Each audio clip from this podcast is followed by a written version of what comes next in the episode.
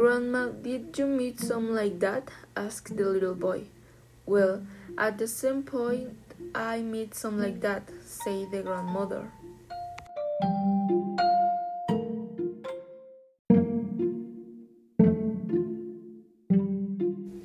When I was a child, my parents were unemployed, so we moved to a neglected house away from the city because it was easy to pay.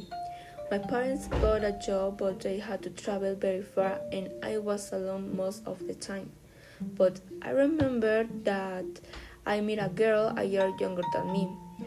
We played every day that my parents left, and I remember that she was a very pretty and a kind girl although she was a little strange.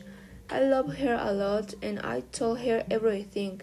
Now that I think about it, asked her many questions, but she never gave me answers except one. I asked her what was her name. She answered that it was Laura.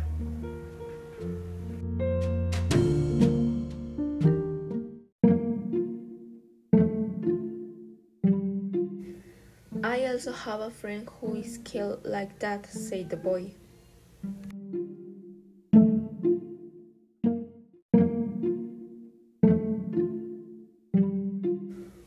Well, I never knew where she lived or who her parents here, if she had siblings or she lived well.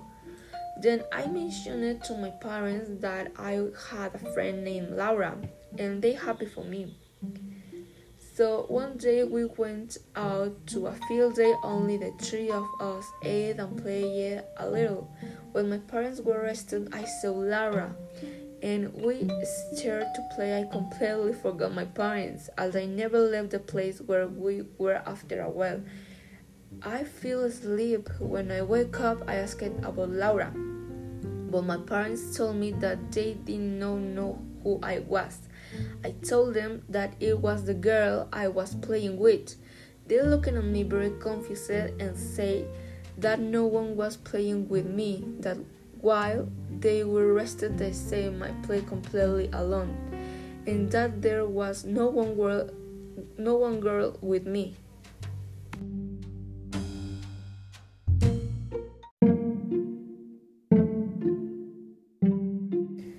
Since that day, I never saw Lara again. My parents recovered the job they had, and we were able to move to our old home.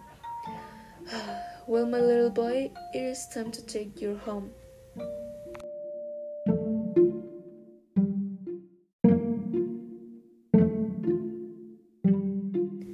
When I took the child home, I remember when I lay there and played with Laura.